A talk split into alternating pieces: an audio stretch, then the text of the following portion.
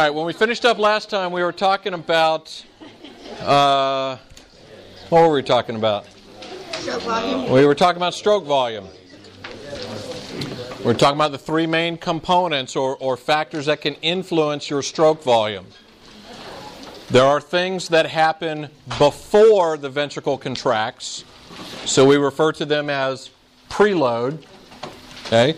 There are things that happen after the ventricle, either while it's contracting or after it contracts, so we refer to it as afterload.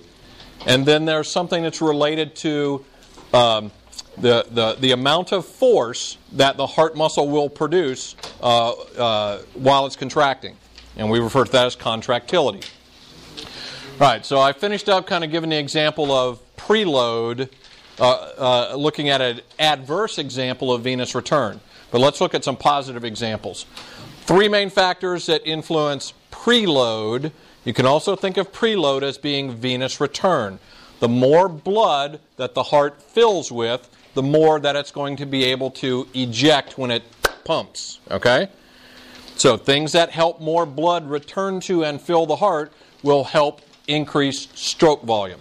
All right, so this muscle pump that I talked about briefly last time is this idea, uh, and it was mentioned uh, that, that uh, veins have one way valves.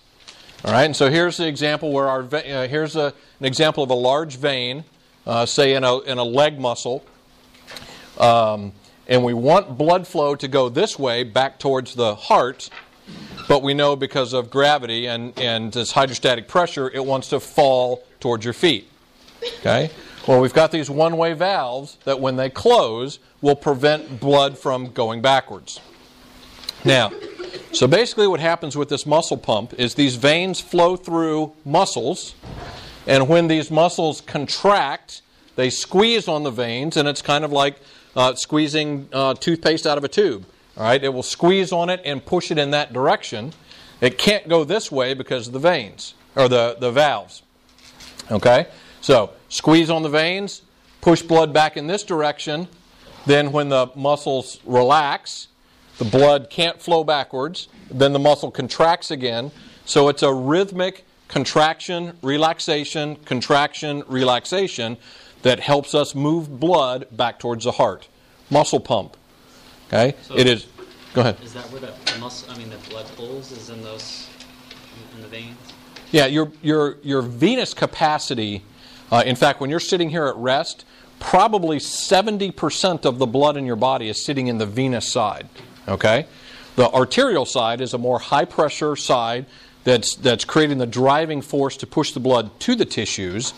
Then the venous side is more the reservoir side. So you've got a lot of blood sitting in the venous side. Okay?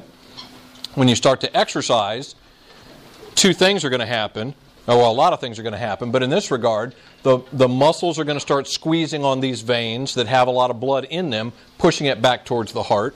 Plus, your heart has increased its cardiac output, so it's sending more blood through these tissues. So, this muscle pump helps move blood back towards the heart.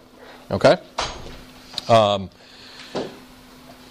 extremely important because if, as we gave in the example of the, the uh, people standing at attention on the parade ground, if you don't have this muscle pump working, then the blood tends to pool and stay in the venous side. Okay? Uh, when I was in grad school, the, this, uh, uh, one of the things we used to do, uh, this guy I knew had this small company that he had uh, the big digital clocks that you use to time races. And so we used to go out to these uh, different either road races and as sort of a volunteer thing, we would go to age group cross country races. And uh, they used to always have, to, of, course, we, of course, we were always at the finish line because that's where you had the big clock and you would, you know, click the button as people came across to get their times. And uh, we always had to get parents to line up along the finishing chute because these younger runners in particular would come sprinting to the finish line and they would get to the finish line and stop. Why is that not a good idea when you've been running at, from a cardiovascular standpoint? First of all, you might get run over from the people behind you. Pardon? Right, because during that sprint to the finish, cardiac output is going to be high, right?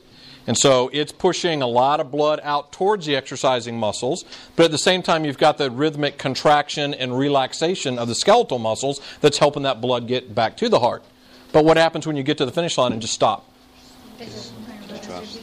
Blood pools. Okay, you've uh, in effect shut off this muscle pump or reduced it significantly. Blood pools in the extremities, doesn't get back to the heart, and if you don't get blood flow back to the heart, you can't generate further cardiac output. People get dizzy, lightheaded, you know, and you had the parents along the way, like grabbing them under the arms and dragging them, you know, uh, out of the way. Okay, so one of the reasons that you don't want to stop abruptly particularly at the end of relatively intense exercise, what do you want to do? Yeah, yeah, yeah, there's some sort of cool down where literally you're slowly reducing your intensity to try to get the body's temperature back down. But from a cardiovascular perspective, it keeps this muscle activity going that keeps blood flow returning this venous return. Okay? All right, so that's muscle pump. Notice it's very important that this muscle pump has to be relatively rhythmic contraction, relaxation. Contraction, relaxation. Because what happens if you just contract these muscles and hold an isometric static contraction? What's going to happen? It's going to hold. You, you get an initial movement of blood back, but the longer you hold this contraction, what's going to happen? Pressure's going to go down. Yeah, there's enough pressure here that you can't get blood flow. Okay? And we'll see that that's an issue on the on the other end as well. Okay, we haven't talked about uh, the pulmonary system, but you should recall, hopefully from your physiology course, the mechanics of breathing and how we actually generate force and pressure to, to be able to breathe. Um, all right, so here's the lungs sitting right here in the middle of the thorax, okay, which is an airtight chamber. Um, and we've got the main respiratory or ventilatory muscle, which is the diaphragm. Okay? And when we breathe, we contract the diaphragm. So the diaphragm from this position moves downward and makes the intrathoracic space bigger. Okay? Now, if you were to take a beach ball filled with air and take it and reduce its volume by crumpling it like this, what would happen to the pressure inside? Pressure goes up. You've reduced the volume, so the pressure goes up. So let's take the opposite example. Let's say you were able to take that beach ball and stretch it outward. What would happen to the pressure inside? Goes down. Okay, the opposite. So in this case, we have a space and we've increased the volume of that space. So what happens to the pressure in here? It goes down. We decrease intrathoracic pressure. Okay, for an in, and and for breathing, what that does for us is it creates a negative pressure space in here, which allows us to pull air in. Okay, so negative pressure. Now, in addition to helping us pull air in, what else sits right in the middle of the thorax, right about here? The heart. So now all of a sudden the heart is in a space in the body that is at lower pressure than the rest of the body. Okay? So ventilation creates negative pressure, which can help pull some of this blood back towards the heart. Now, in my example of those uh, uh, Navy recruits, they're standing at attention, at essentially at rest. So, is their ventilation pump going to help get blood back towards the heart very much? They're breathing, but are they breathing very hard? Is their ventilation very high? No. But what happens during exercise? Does your ventilation go up? Do you breathe faster or deeper? Both. and the answer is both. You breathe both faster and deeper, which we'll talk about in the pulmonary section next week. Okay? So you in you, you create a greater negative pressure, and that will help pull blood back towards the heart. Okay? Now, the reason I was trying to make the point about veins having smooth muscle and the fact that veins have about 70% of your blood volume uh, in it at rest is that during exercise, the smooth muscle in the walls of those veins will contract. Okay? And will help push blood back towards the heart. Uh, all of this reservoir of blood can be moved back towards the heart by what's called venoconstriction. The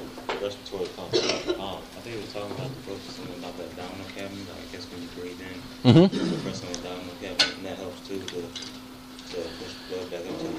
Yeah, uh, yeah, probably not as much as a pressure differential. Um, his question was, and, and we'll get into this a little bit in the pulmonary section, because in order, you know, the you've, the the diaphragm is a large sheet of muscle, and it separates the thorax from the abdominal cavity. So this picture shows it nice that there's here's here's the diaphragm doesn't show anything under it, but in reality, what's under here? You got the liver over here, you got the stomach over here, you've got other internal organs. And in order for that diaphragm to move down, what does it have to do? It's got to push on those organs and push them out of the way. Okay? Um, so that provides some resistance to breathing. There is some rebound because those tissues have elasticity. And so when you relax the diaphragm, it wants to return to its normal position. And that, that may result in helping some blood flow, but it's probably more the negative pressure. When you press down on organs, does that help to press, push up? Uh, how many of you have heard the term belly breathing? Okay. Yeah. Yeah, and actually, it's it's the opposite. Uh, when you belly breathe, the idea is that when you inspire, instead of going this way, when you inspire, you let your stomach go outward. Because if you think about it, when the diaphragm goes down, when you're inhaling, you need to push the, the internal organs down, and you can let them. There's not a lot of room to go down, so, but you can go down and out. Okay, so the inspiration is actually the stomach moving outward with the belly breathing. So that might help some, but I'd be surprised if it had a huge, if, that movement of the internal organs really pushed a lot of blood back towards the heart. Was, I mean, for example, like, uh, you, you see the Incredible Hulk? Uh, Anyway, anyway, in, okay. in the beginning, like he was doing Brazilian jiu-jitsu or something, and they were talking about like breathing from his stomach, like he was belly breathing. Mm-hmm. And so okay. that was helping to control his heart rate. So he was just like breathing. That's actually that's actually nervous system input. that- Okay. That's actually nervous system input because there is some connection in the um, with uh, the the parasympathetic nervous system and how how you use that to um, inspire and expire, and there's a root connection of that to the heart. So you, you can actually see variations in heart rate as people inspire and expire. Their heart rate actually goes up and down a little bit. So that's actually nerve input. Doesn't have anything to do with moving the liver out of the way. Okay? All right, so this venoconstriction is, again, if we go back up here, without, you know, this is not the skeletal muscle, but the muscle that it, the smooth muscle that's in the wall of these veins. Okay. Um, for this section and the next section, very important point to get straight. Sympathetic nervous system stimulation. Okay? Sympathetic nervous system. That's uh, like our fight or flight response. You have smooth muscle in the walls of arteries and veins. You also have smooth muscle in the walls of your breathing tubes, of your bronchioles. Sympathetic nervous system stimulation by the body has an opposite effect in those two areas. Okay? In the cardiovascular system, sympathetic nervous system stimulation, okay, the hormone epinephrine and the neurotransmitter norepinephrine. In the cardiovascular system, sympathetic nervous system causes smooth muscle to contract. Okay?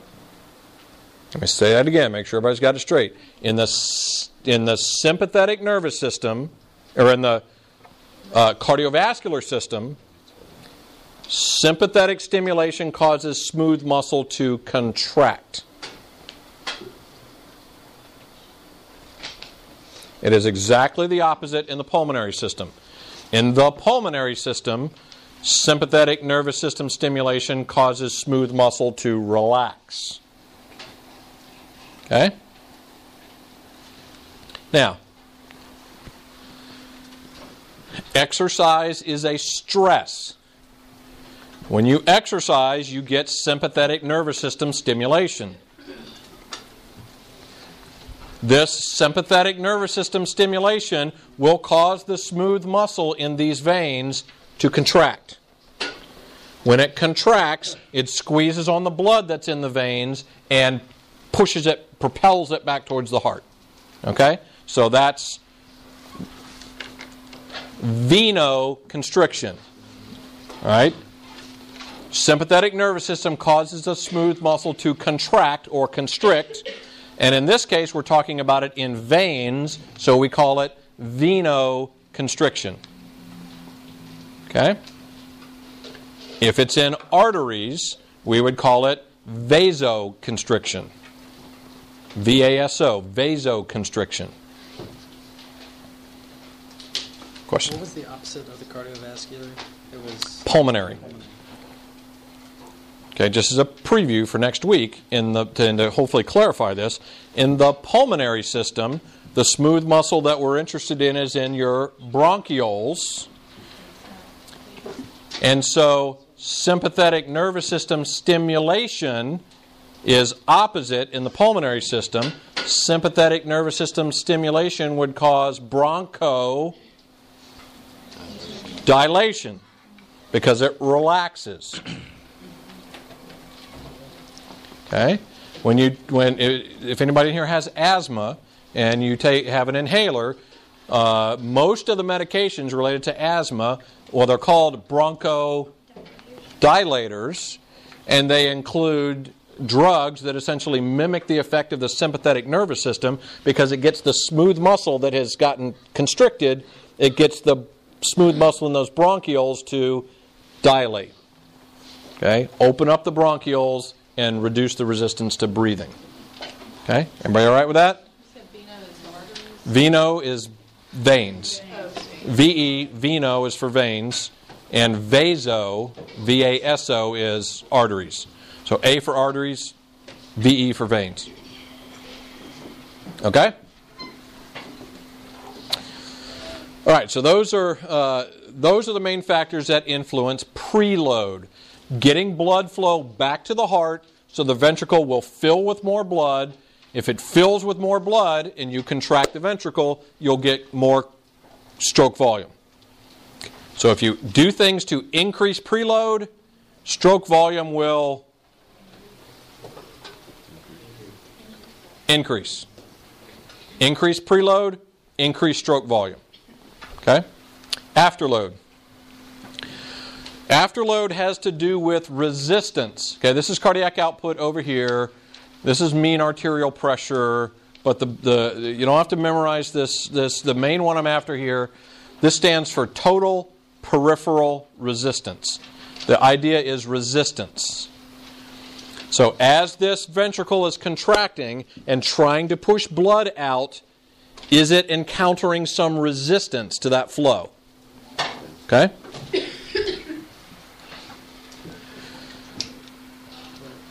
All right, in this case, we're looking at arteries flowing through muscles. And when the muscle contracts, it squeezes on these arteries. So picture this in your head. Okay, the heart's over here generating force, trying to push blood through the aorta and down through these arteries. The arteries are being pinched off by these contracted muscles.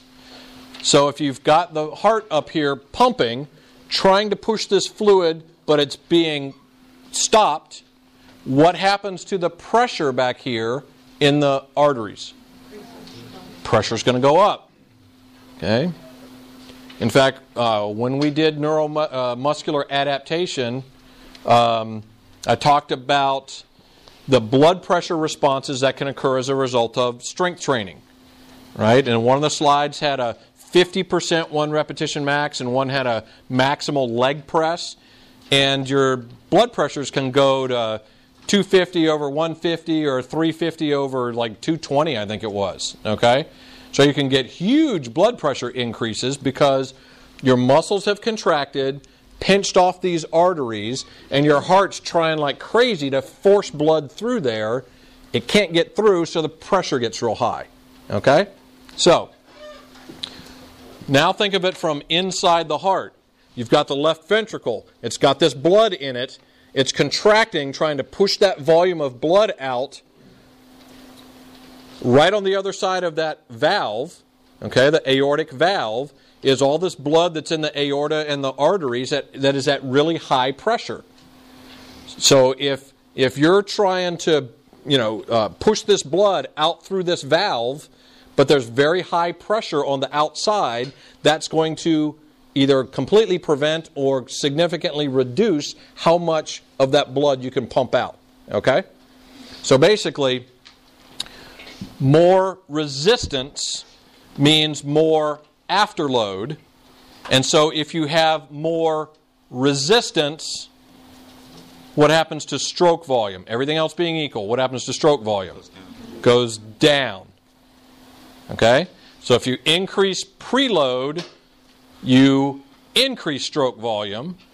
But if you increase afterload, stroke volume goes down. Okay? So that's resistance. You said you increase preload, stroke volume increases. If you fill the heart with more blood, everything else being equal, it will contract with a force to pump out more blood. So stroke volume goes up. But if you increase afterload, if you increase resistance, the heart has more resistance, can't pump out as much blood, so stroke volume goes down. Okay? Question? Is there a way to calculate TPR? Yes. We, we're not going to worry about it here. In fact, uh, you'll do that probably in some detail in the cardiovascular phys class. Is preload and afterload either or? Is it No.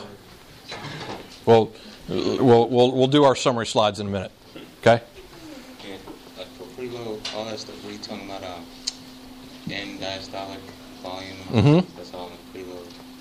Yes. Well, well, well. Think about what preload is. Preload means more blood coming back to the heart. So, what is end diastolic volume going to do? Uh, no, not the the last. It's going to get bigger, right? So, the amount of blood in the ventricle at the end of diastole is going to be higher because you've had more venous return, more preload. Okay. So, end diastolic, in, in EDV, end diastolic volume gets bigger. Okay. All right. All right, and then the last thing is contractility. Um, skeletal muscle cells, if you stimulate them, act in what sort of fashion in terms of their force production? All or none? Or none if the if the that that wasn't an A or B choice. that was the answer. okay? Skeletal muscle cells, if if the stimulus doesn't get to the threshold, then the amount of force the cell produces is none. And if the stimulus reaches or exceeds threshold, the amount of force that skeletal muscle cell will produce is all that it's capable of. Okay? Characteristic of skeletal muscle cells. One important difference for myocardial muscle cells, the myocardium, the heart, is that it can act, uh, it can basically change the amount of force it produces. Okay, as a muscle, it can grade or change the amount of force it produces. You'll go into it in greater detail in the cardiovascular physiology class, but it basically has to do with the, the heart muscle's ability to respond to the amount of calcium that's released from the SR. More calcium, more uh, uh, greater uh, force of contraction. Okay? Question? Like you were talking about the skeletal muscle, where they got the optimal length. Uh, No, no, no. An individual muscle cell. Say again. An, an individual muscle cell. Optimal, optimal length of the individual muscle. Yes. Okay. Yes. Like you were talking about that in skeletal muscle. Is that the same with cardiac muscle? It is sort of uh, the. Um, there's two things, and this is always this is always confusing. I haven't really figured out how to separate these concepts uh, well enough yet. Uh, heart muscle does have uh, kind of a stretch reflex, in that if you and it was that Frank Starling mechanism uh, that I talked about. La- did I talk about yeah, kind of, sort of. Okay. Um, so let me go, let me go back to. This is. Um, here we go. This is not a guy named Frank Starling. This is two two different physiologists. One's last name is Frank. The other's last name is Starling. Okay? So this is sort of the stretch reflex for heart muscle. If if the heart muscle stretches, it will respond with a greater force of contraction. Okay? If it stretches, greater force of contraction. So what that means is the way you stretch the heart is you fill it with more blood. Greater venous return will contract with enough force to, to pump out more blood. So that's that's why greater preload leads to an increase in stroke volume. Okay? So that's if the heart muscle is stretched. Now, let's not stretch the heart anymore. The heart fills with the exact same amount of blood. But now there can be some factors like sympathetic nervous system stimulation that will cause a greater release of calcium and a greater contraction force. Okay? The heart muscle still fills with the same. The example I've got here is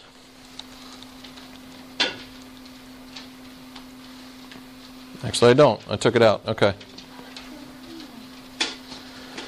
Same degree of stretch. Heart fills with that same 100 milliliters. Okay, let me, let me back up. At rest, your left ventricle will normally fill with about 100 milliliters of blood. It will contract hard enough to pump out about 70 milliliters. So the stroke volume is what volume?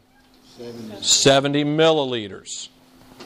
And what percentage of the blood did we pump out? 70%. Okay? Now, we're going to fill with the exact same amount of blood, 100 milliliters. But now, if that heart muscle contracts with greater force, that it pumps out 80 or 90% of what it fills with, what's our stroke volume? 80 milliliters or 90 milliliters. Okay? So we didn't get any more stretch filled with the same amount, but the heart contracted harder. Okay? And that thing we call the ejection fraction, the percentage, went from 70 to 80 to 90%. Okay?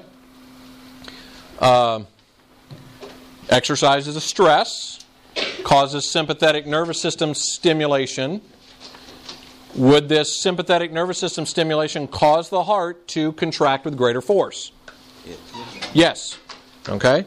So your during exercise, your ejection fraction goes from 70 to 80 to maybe 90 plus percent. Okay? So the heart becomes more efficient. It fills with, it, even if it filled with the same amount of blood, it becomes more efficient because it contracts with greater force and it pumps out a higher percentage. The ejection fraction goes up. Okay? Guess, uh, what is a myocardial infarction? Heart attack. Okay? It can result in uh, and, what's the most common reason for myocardial infarctions in this country? Blocked arteries, right? So you get a blocked, uh, significantly blocked coronary artery, reduction in blood flow to the heart muscle, and so the heart muscle doesn't get enough blood or oxygen, and a portion of that muscle dies. And so, if the person survives this event, what happens to that portion of the heart muscle that dies over time? It's weaker, and in fact, a lot of it becomes scar tissue. So, is that area, let's say it's left ventricle, let's say it was a left anterior descending or the circumflex uh, coronary artery, so you get a portion of the left ventricle that is now uh, dead tissue, scar tissue. Is that left ventricle going to be able to produce as much force as it did before? No. no. So at rest, what's likely to happen, even if the ventricle fills with the same 100 mils, what's likely to happen when it contracts to its ejection fraction? Goes down. Okay? What's normal for a typical healthy heart at rest is about 70%. In clinical exercise physiology, when you look at people that have had some kind of uh, cardiac event, a lot of these folks have their ejection fraction starts to go goes down because of the injury to the heart muscle. And it's considered to be impairment when the heart muscle is has an ejection fraction that's less than 50%. Okay? So when they get below 50%, it means that it's not functioning properly. And in, and in the worst I've seen, we had a lady in our cardiac rehab program that had had several significant uh, myocardial infarctions, and she had an ejection fraction of about 20%. Okay, so of 100 mils that fills her ventricle, it, the heart muscle was so weak that when it contracted, it would only push out about 20 mils. Okay, which is not good. All right, um, and a lot of those folks, if that heart muscle uh, is actually dead and scarred, even though exercise training is good for them, typically the heart muscle itself doesn't get much better. They have other good adaptations that we'll talk about, but the heart muscle itself may not respond. Okay? So we have good adaptation with exercise, uh, pathophysiology or maladaptation with something like a myocardial infarction. Okay? Now, uh, standing on the corner out here, you know, you're talking to a friend, you're not paying attention, you start to step out in the street because you think it's safe to, to cross, and MARTA bus goes right past your nose. You jump back up on the curb. Not only is your heart rate accelerated, but what else? You feel your heart pounding in your chest like this? That is contractility. Okay? Uh, if you're standing there, not moving, are you necessarily filling that ventricle with more blood? Probably not. Okay? So it's filling with the same amount, so you've got the same degree of stretch, but now that heart muscle, because of the, the fight or flight response, that sympathetic nervous system stimulation, you have dramatically increased your contractility. Okay? Your heart is hammering in your chest because it's contracting with greater force. Okay? Sympathetic nervous system stimulation, that's contractility. Frank Starling, fill with more blood, stretch, greater force of contraction. Okay?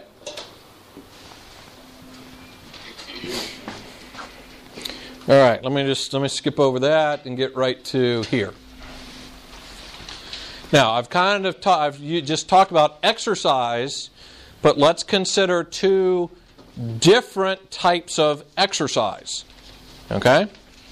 First of all, let's consider dynamic exercise, like aerobic type exercise, where you're going to have it at some intensity and you're going to have some rhythmic, let's say you're running, rhythmic contraction and then relaxation of muscles. Okay? So, uh, so you're, you're uh, jogging uh, three miles at a steady pace. Uh, what happens to your oxygen consumption? Goes up. Okay? So, in order to meet that increase in oxygen consumption, we know that we need, um, uh, well, we'll see, heart, heart rate go up, right? Okay, so heart rate goes up. Are we going to get increased venous return? Is the muscle pump working? Is your respiratory pump working? Sympathetic nervous system stimulation, so venoconstriction. All those things good. So we're going to increase venous return. And if we get an increase in preload, what does that do with stroke volume? Goes up. That's going to help stroke volume go up. Okay? Um, is this type of exercise cause some sympathetic nervous system stimulation? Because it's a stress, right? So that's going to cause some epinephrine release, some norepinephrine, and that's going to have an effect on the myocardium to increase contractility. Okay? So now we've got the combination. Not only is the heart filling with more blood and stretching, it's also you're increasing contractility. So you're getting the bonus of two things.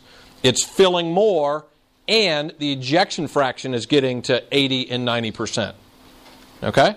So that both of those dramatically help stroke volume. Now, afterload. If we are if we are rhythmically contracting but then relaxing these muscles, do we have our afterload going up? No. No. It might you might get very quick transient clamping on these vessels, but then it relaxes. And in fact, one of the things we'll see in just a couple of minutes, there is a stimulation to, to vasodilate to direct more blood flow to the exercising muscles. So, what we actually see is this total peripheral resistance will actually go down. So if resistance goes down and afterload goes down, what effect does that have on stroke volume? It allows it to go up. Okay? So, aerobic type, uh, dynamic, rhythmic exercise, all of these things line up. The muscle pump, the respiratory pump, venoconstriction, contractility, decrease in afterload, increases in heart rate, all of those things have what kind of effect on cardiac output? They're basically all positive to help us increase cardiac output.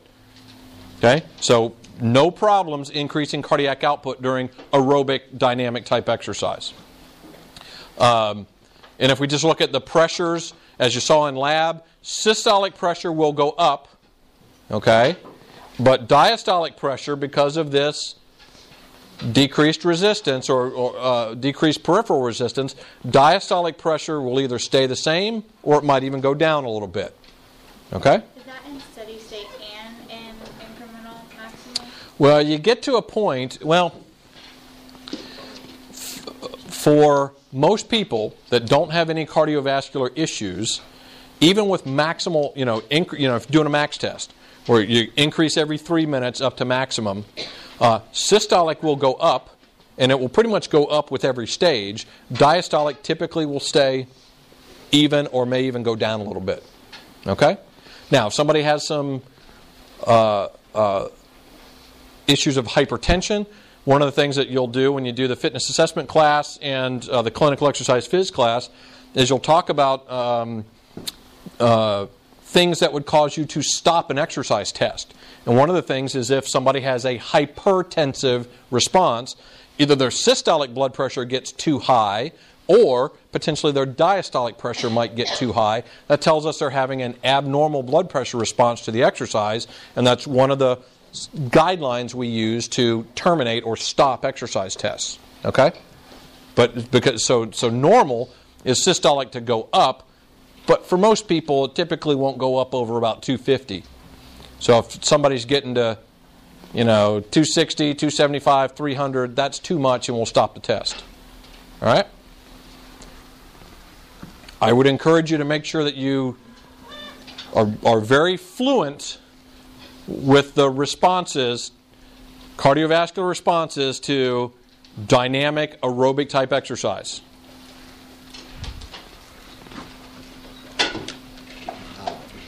Now, let, let's consider a completely different type of exercise.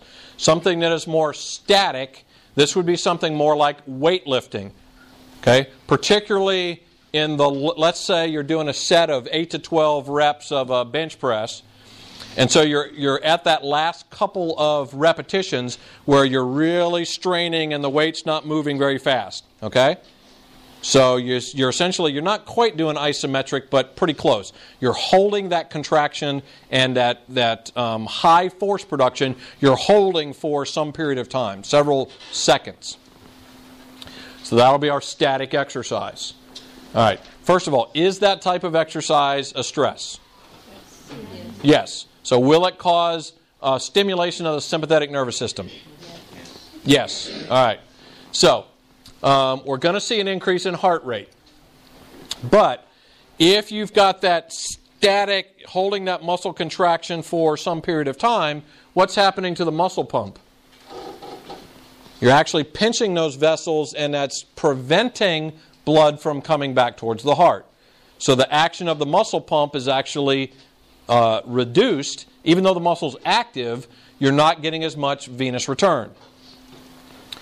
Um, this is an interesting one. What's what's a anybody ever heard of a Valsalva maneuver? What is that? Holding your breath, right? And is that a good thing or not a good thing to do when you're lifting weights? Everybody teaches you not to do that, right? Okay, so this is an extreme example, but people still tend to take a big breath. And do you breathe normally while you're lifting a heavy weight? No, even if people avoid a Valsalva maneuver by slightly exhaling, they're still not really using their ventilation pump very much. So that doesn't help. Sympathetic nervous system stimulation does cause venoconstriction, so that might help some blood flow to come back. But basically, the idea is that during this static type of exercise, uh, venous return or preload is actually decreased. Okay? Now, what about afterload? You're straining this heavy weight, your heart's really working to try to push blood through there, blood pressure's going up, so what's happening to afterload? If afterload goes up, what happens to stroke volume? It goes down. This is a stress that causes sympathetic nervous system stimulation, so you will increase contractility, but you've got the, the, these two other things. You've got preload going down, and you've got afterload going up. So typically, what happens in this case is that um, stroke volume may either stay the same or it may actually go down some. Okay? So that may have some variable effects on cardiac output. It may actually uh, decrease cardiac output if the intensity of the exercise is hard enough. Um, so they tell you not to hold your breath. They tell you not to do a Valsalva maneuver. Why? What's the what's the downside when you're lifting weights? Okay, but it's it's an anaerobic exercise anyway, so you don't really need oxygen to to lift that weight. Why don't they tell you not to do it? What happens? Pardon? Even though it's anaerobic. Yeah, yeah, but that's afterwards. That's after you set the weight down. You can walk around and resynthesize that creatine phosphate. Practically, I mean, really, what happens in the in the weight room if you strain against a real heavy weight and you hold your breath for long enough? Yeah, you see little black spots. Okay, um, and there can be some serious injuries that uh, occur in the weight room because people are straining against too heavy of a weight. Essentially, it's a it's not a muscular problem; it's a cardiovascular problem. What's happening is you're straining against a heavy weight, okay, and in particular, when you take a big breath and then strain against that heavy weight, you've taken a lot of air into your thoracic cavity, and then you strain like this, which causes an increase in intrathoracic pressure.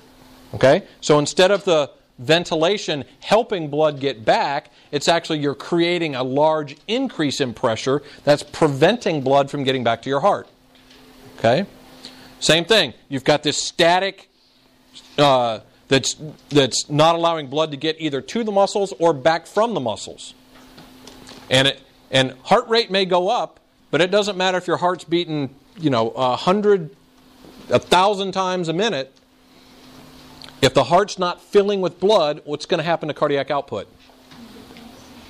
It's going to go down. The heart can only pump as much blood as it gets as it gets in it. Okay, and so what happens is, and again, what are the first of all, what's the first branch off of the aorta? First branches, the coronary arteries, and and and then through the aorta, what's next? Carotid arteries. You don't get blood flow to the brain for very long, and what happens? You pass out. Okay? And so that's what happens. That's why we tell people not to do a Valsalva. One of the other reasons is p- particularly uh, people that have uh, hypertension or have some underlying heart disease. It's also not a good idea because that intrathoracic pressure causes uh, more resistance and you get big, big spikes in blood pressure. Okay? So. Uh, that's why that's why we recommend to people when you're straining against a heavy weight, make sure you don't hold your breath, but you allow some air to escape, which reduces some of the intrathoracic pressure. Okay? You will get not only increases in systolic pressure, but you will also get big increases in diastolic pressure, again, when you're straining against a heavy weight. Okay? Make sure that you're very fluent in the responses of the cardiovascular system to static, heavy weightlifting type exercise. Okay?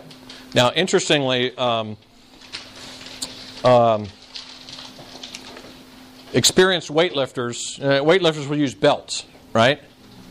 And uh, one of the rationales that lifters will use ba- belts to help support their back.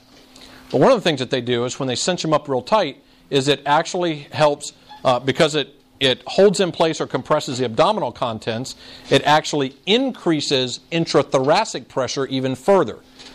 That may help to some degree because it helps their torso, their core, be more rigid while they're pressing against a weight. Okay? Um, so there may be some mechanical advantage there. Uh, and some experienced weightlifters will do a Valsalva maneuver, but it's because they're experienced and they know how much they can push it before they start to have the adverse cardiovascular effect and they, they actually pass out. Okay? Does anybody know the when there uh, it just happened within the last month or six weeks or so, uh, and I think he played for Southern Cal. Wasn't there a, a player that? Yeah. Does it? Yeah. Does anybody know the specifics of how that accident occurred? Yeah, he, it slipped out of his hand. It just slipped. Yeah, Oh, okay. it. Okay. All right. Well, we've seen accidents in the weight room because people have, particularly if they're lifting on their own and they don't have spotters, they're straining against a heavy weight and they pass out and they drop the weight on themselves, okay, and injure themselves. Okay. Um, so, so this is static exercise that's represented graphically. Okay, so we've got um, we've got cardiac output, we've got stroke volume, and we've got heart rate. Okay, and here's 10% of MVC, which is maximum voluntary contraction. Here's 20% of MVC, and here's 50%. So 50% still not a real, real high um, uh, intensity. And so let's look at heart rate first of all. Here's heart rate. So at 10% of maximum voluntary contraction, heart rate will go up. At uh, 20%, it goes up. And at 50%, it goes up further. So you can kind of figure that progression in heart rate. That makes sense. Um, let's look at stroke volume. At 10%, doesn't really change a whole lot. At 20%, doesn't really change a whole lot. Look at what happens to stroke volume when you get to 50% of MVC. Stroke volume actually declines. The afterload is getting high enough, the heart can't pump out as much blood, and so uh, stroke volume actually falls. If you increase afterload, stroke volume is going to go down. Okay? Um, and then here we get a little bit of increase in, in uh, cardiac output, a little bit higher increase in cardiac output, and uh, uh, a little bit higher. But in this case, with the cardiac output, it's almost all due to the heart rate going up. Okay? Because we're, and, and I would predict if, if you kept on this kind of track, if you went to 60, 70, 80% MVC, the stroke volume would go down further. So, regardless of how far the heart rate went up, what's going to happen here? It's going to go down. You're not going to get the cardiac output you need. Okay? So, does that make sense? Is that, is that okay? All right. Uh, skip cardiovascular drift. Um, here's, here's what I want to finish up with today. And I'm still not making, this, making time up as fast as I thought. Uh, but let's finish with this one today. In terms of exercise performance, the capacity of the pump, being able to generate cardiac output, is important. But just as important as generating the cardiac output is you have to send it to the right place in the body. Okay? So, um, an average sized person has about how much blood total in their body? Five or six liters of blood. Okay? What's average resting cardiac output? Five liters per minute. Okay? So you're circulating almost your total blood volume every minute just when you're at rest, laying on the couch. Okay? So now this cardiac output will go up to what levels in a kind of an average average person?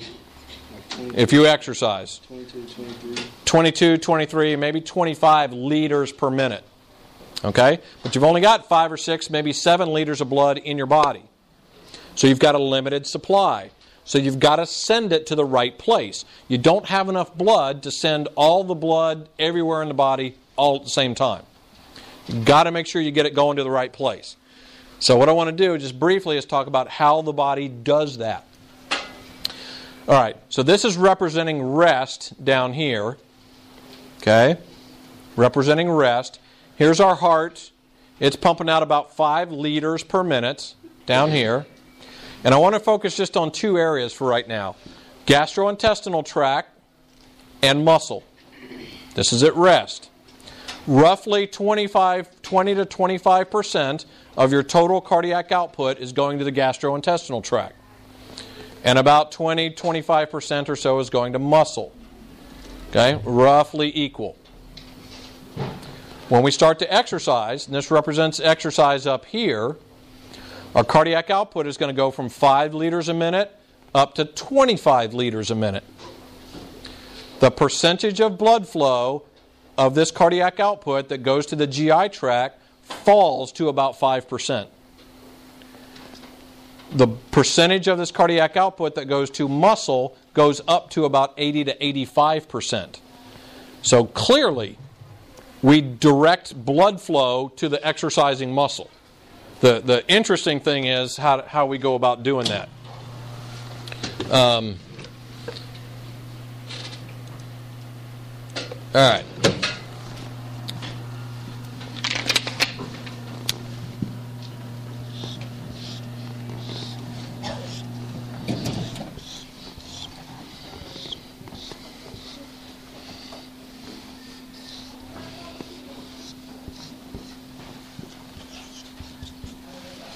Okay. So we've got our five liters a minute, and about 25%, we'll just round it off, about 25% is going to muscle, and about 25% is going to the gastrointestinal tract. Okay? And this is this represents a, a large artery, okay, and then branching and uh, uh, other arteries go into the muscle bed and go into the gastrointestinal tract. If exercise is a stress, you will get sympathetic nervous system stimulation. Sympathetic nervous system stimulation causes what kind of effect on smooth muscle in the cardiovascular system? Contraction. So we will get smooth muscle in these arteries will contract. Okay? So we will get vaso constriction.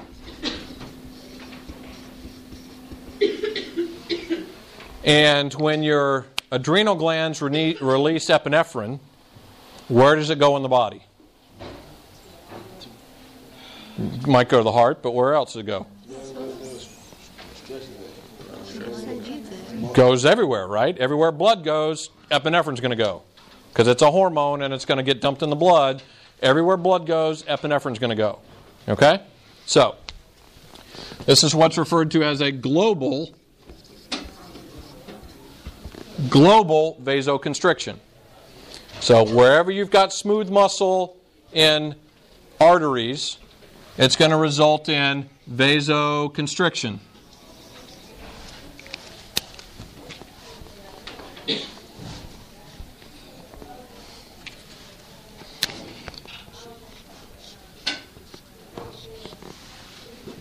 Okay? Vasoconstriction. So if we constrict these arteries, what's going to happen to the resistance to blood flow through these arteries? It's going to go up. So we're going to increase resistance.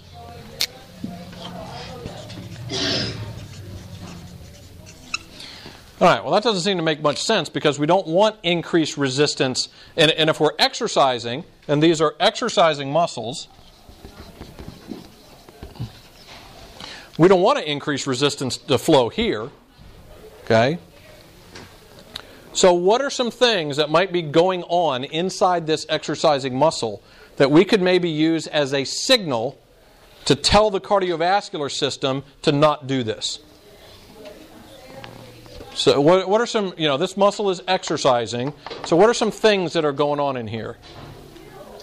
What about, okay, we may be increasing uh, lactate production, and what, what may go along with that?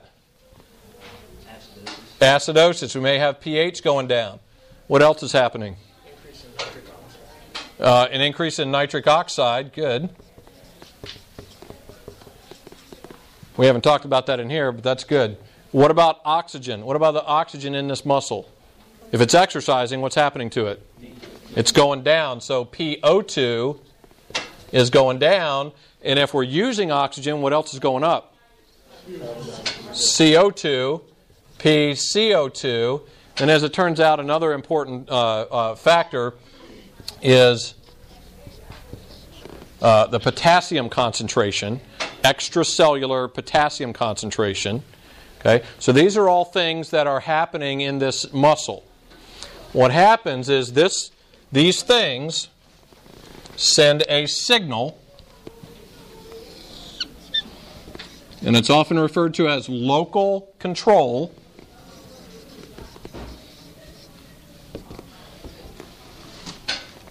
They send a signal to, to tell this no, we don't want you to constrict because this, these signals tell us this muscle is exercising and it needs more blood flow. So, what will happen?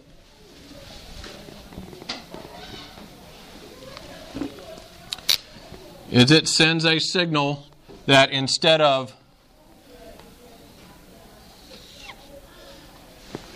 vasoconstriction, we will get a local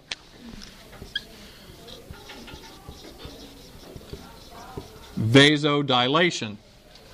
Okay? So now blood flowing down through here gets to this point, and there is high resistance to flow to the gastrointestinal tract and low resistance to flow to the muscle. Blood is going to follow the path of least resistance. Okay? Now, let's say you're on a bike pedaling, so the leg muscles are exercising so they're going to be generating these things that cause this local control, vasodilation, big increase in blood flow. But if you've got other muscles, like upper body muscles, that are not exercising, are they going to get more blood flow? No. So the body prioritizes based on things that are happening locally as to whether or not it needs more blood flow. And with exercise, these signals tell it that We've got to get more oxygen here. That means increasing blood flow. That will result in vasodilation. Okay? Got it? Question? Um, but uh, as far as the heart rate increasing and whatnot during exercise, Mm-hmm. why does it change in the upper body versus the lower body? It, it, it's basically a matter of relative intensity. Because if you're doing, uh, and again, let's take the example of sitting on a cycle ergometer, pedaling at 100 watts, or using your arms on the arm ergometer at exactly the same 100 watts. Because of 100 watts represents a, uh, may represent a small percentage of the maximum of the legs, but it may represent a high percentage of the maximum of the arms. So the cardiovascular response has to be greater to meet the higher relative demand. Okay? Okay, questions? We'll get to AVO2 difference on Tuesday.